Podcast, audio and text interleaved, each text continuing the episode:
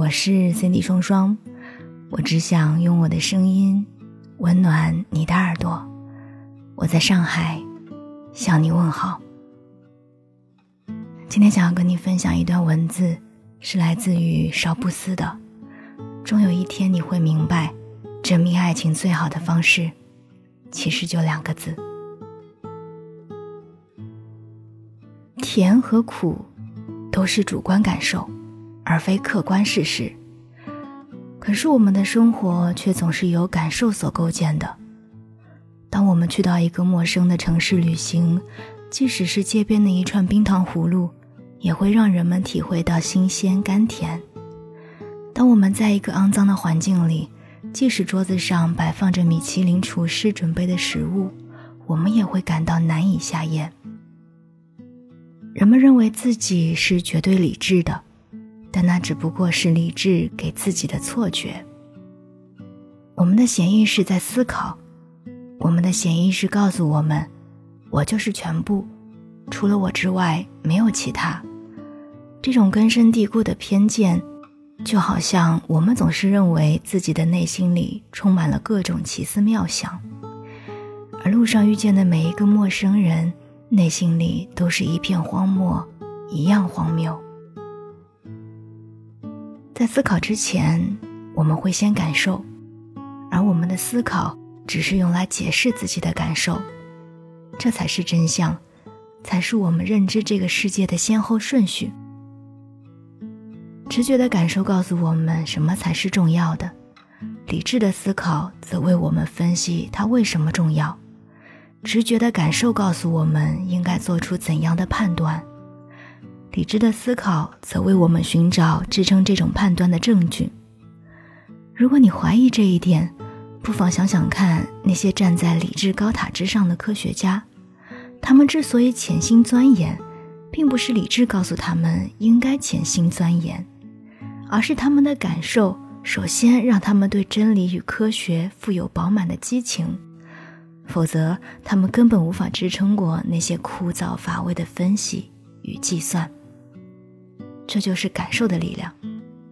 这就是为什么那些愿意把他人的感受放在第一位去考量的人，总是能够收获友谊、爱情、家庭以及事业上的成功。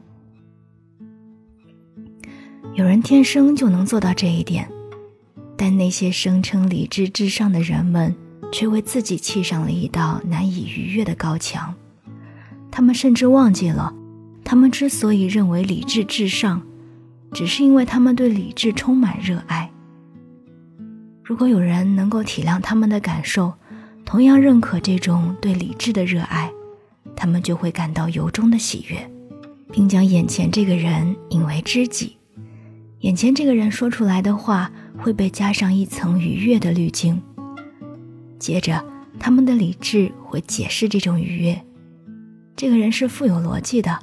智慧的，可信赖的。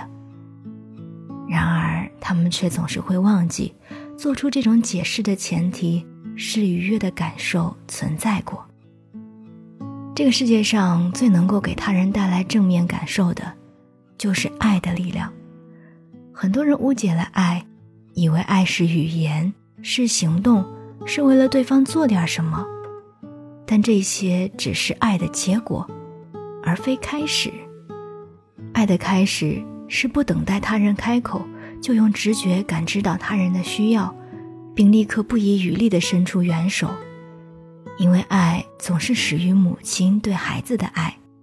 如果这个世界上的爱总是等待表达之后再被满足，那么没有任何一个人可以健康长大。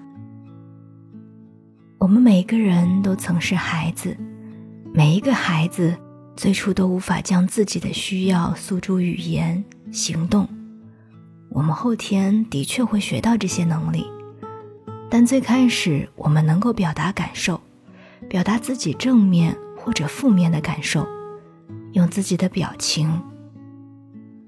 可惜后来，我们都学会了隐藏自己的表情。只不过隐藏并不等于不存在，它们藏在语气里。藏在眼神的变化里，藏在这一天、这一年，理智外衣之下的一系列行动里。我们能够感受到自己的需要，只要我们愿意观察、认真倾听、完全接纳，我们也能够感受到他人的需要。因为感受是本能，我们出生的时候就拥有本能。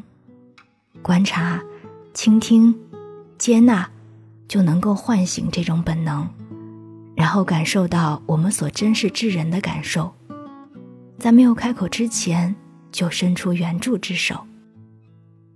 不要等待你珍视的人和你开口，至少不要总是等待他开口。学会感受，这是爱的开始，也是爱的证明。